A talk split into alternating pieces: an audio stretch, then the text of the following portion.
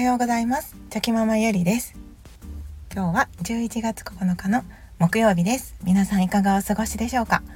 はい。あの今日の気づきなんですけれどもはい。あのー、先日あ次男と一緒に登園していた時にですねうん、お散歩しながらいろいろと、はい、思うこと気づくことがありましたので、はい、そんなお話をしたいと思います。あの人生において、まあ、私もよく思ってるんですけど余白の時間とか、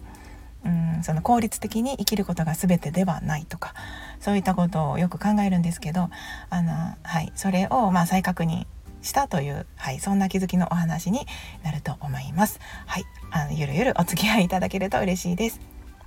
はい、あ先日の朝ですねちょっと時間に余裕があった時にあ次男と一緒に、はい、幼稚園の、まあ、送迎の時にあの歩いて行く時がありました。はい、で、まあ、久しぶりにあの次男と一緒にお散歩しながら幼稚園に行ったんですけれども、まあ、最近ちょっと忙しくってあのなかなかそういう時間が取れてなかったんですよね。で久しぶりに、まあ、自分の心にも余裕がある時でちょっと朝のね時間余裕がある時にあのできるできるだけその時間を取ろうと思ってやってるんですけど、はい、でこの前その時間が取れてでやっぱりそのゆっくり歩きながら次男と本当にその何気ない会話をしながらですねたわいもない話をしながら次男がその歩きながら思ったことをその発言をまあ拾って深めてみたりとか私が思うことを伝えてみたりとかそういう会話そのものその時間が本当にいい時間だったなと思って、はい、あの帰ってきました。でなんかそういう時に本当に思うんですけど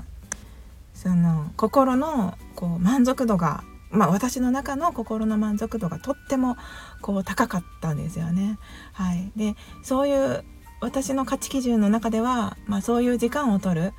こう子供とゆっくりとお話をしたりとか、うん、お散歩をしながら、うん、そういう時間を取るっていうことは私にとってとってもその価値のある時間っていうことがやっぱり分かってますのであそういう時間をいかに作れるようにするか、うん、そういう時間を増やすようにすることでやっぱり一日の満足度とか人生の満足度っていうのは変わってくるよなっていうふうに、はい、改めて感じておりました。なのでまあ自分にとって何が一番幸せな時間なのかっていうことをやっぱり分かっておくことって大事だなって思いましたし、まあ、私の場合はそういうそのお散歩の時間っていうのはもう次男が小学校来年小学校に上がりますのでそうなってしまうともう取れなくなる時間だなっていうふうに思いますのでやっぱり限りがあります。はい、なのでより一層この時間をいかに取れるようにするのかっていうふうに考えてあの一日のスケジュールを組んだりとかちょっと微調整できるとこは調整したりとか、うん、そういうことがしていった方がいいなっていうふうに残りのね 時間大切にししていこうというふうに思いました。はい、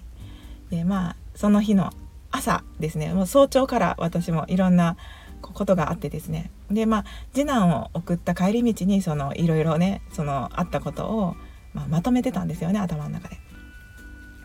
でそういうことができるのもやっぱりその歩いているからこそこう時間にこうゆとりを持って歩きながら考えているからこそこうまとまりやすいというか やっぱりその仕事だったりなんかいろいろあってバタバタしているとなんかそこまでゆっくり考えることもないというか振り返る時間もないので、うん、やっぱりその一日の中でねちょっとでも余白の時間を作れることが理想だなってあのすごく思います。はいえー、まあ早朝もこういろんなことがあったんですよねその日は。あの長男が朝からあのうちの子たちはですねすごく朝が早いのでもう6時前には起きてるんですよね。でそれぞれこうドリルしないといけないドリルっていうのがあるのでそれをやった後はまあ自由時間でテレビを見たりとかなんかいろいろするんですけどあのご飯を食べるまでの間にでその時に折り紙をしてたんですよね次男が。でもうちょっとで完成するっていうところでいくらやってもこううまくできないっていう状態の中もうできないとイライラしてくるのでうわーってイライラしてもできないみたいな感じでもう当たり散らしてたんですよね。でも私もその時ああもう朝からあんまりこう大きい声で叫んでほしくないなとか思いながらでもギャーってなってたので。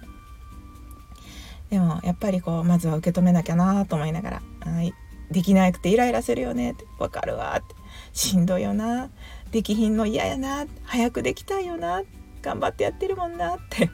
まあひたすら共感してて、はい。まあ、共感しててもそんなにあのすぐに収まるわけじゃないですよね。やっぱりできないのはできないので「もうできん!」とか言って言ってるわけですよね。でもまあそこも私もぐっとはい耐えよう耐え耐えようと思いながら共感をしてたんですね。でそのそうしてたらそのうち収まってきて作品が完成してまあ長男もご機嫌だったんですけど、まあ、その後もまあ長男と一緒にちょっとこう振り返りをしてたんですよね。まあ、それも長男が聞ける雰囲気の時に、はい、でさっきできなかったけどなんかあのできない時にギャーってなってたらやっぱりこうできないままだしでもそのすご気持ちもすごくわかるしだからああとはそのママとか弟もそのギャーって言われてるのを聞いているとやっぱりすごくこう気持ちがねしんどくなっちゃうんだよねって。でどうすればいいかなって。君がしんどいのもわかるしイライラするのもわかる。けどママたちもその大きな声でうわってなってるのを聞くのはちょっとしんどいんだよね。じゃあママからの提案なんだけどその「死んできひん」って言った後にもう一つ付け加えてみるのはどう？って言いながら「もうできひん」って言った後に「でも頑張る」っていうとこまでそこまでその一言をプラスしてみたらどうかなじゃあママたちも「頑張れ」って言いやすいんだよねどう？って言いながら。ではまあ長男もねその提案をまあうんうんって聞いてたんですけど。なんかそういう風にこう振り返りながら、まあ、振り返りの時間もですねやっぱり余白がないとできないですよね。子供に余裕がないと。だってことはやっぱつまり時間がないといけないわけで、うん、なんかその時間をどういうふうに使うのかとか、うん、ある時間をどう使えば自分が満足いくのかとか、まあ、時間のことも考えたりとかですね、まあ、その次男の幼稚園の送迎の帰り道にそんなことも歩きながらあ今朝早朝にあった出来事はあんなことがあってでも受け止めていったことでやっぱりいつもよりこう気持ちが収まるのが早かったなとか。そうしながら葛藤の中で彼もこう練習コントロールする練習してるんだなとか。で落ち着いた時にやっぱり振り返りで自分のその私たちが思った気持ちとかも伝えることも大事だしそのギャーッとなったことで周りがどう感じているのかって伝えたりとか。あとは本人がそのどうすればその気持ちがあるのはしょうがないからだけどどうすればもっと楽しくできるのかってことを考えて声かけすることとか。うん、であとはそのイライラをもうその「できひん」っていうだけじゃなくって「もうできなくてイライラする」とか「悔しい」とかその言語化するようにしてみたらちょっとはこう気持ちが吐き出せてあの客観的に自分を見ることができるので、うん、いいんじゃない？とかいうことも提案できてたなとか。なんかそんなこともねやっぱりこう振り返る時間。私自身が振り返る時間があるからこそまた次へのそういった機会に対応することができるなって思いますので、うん、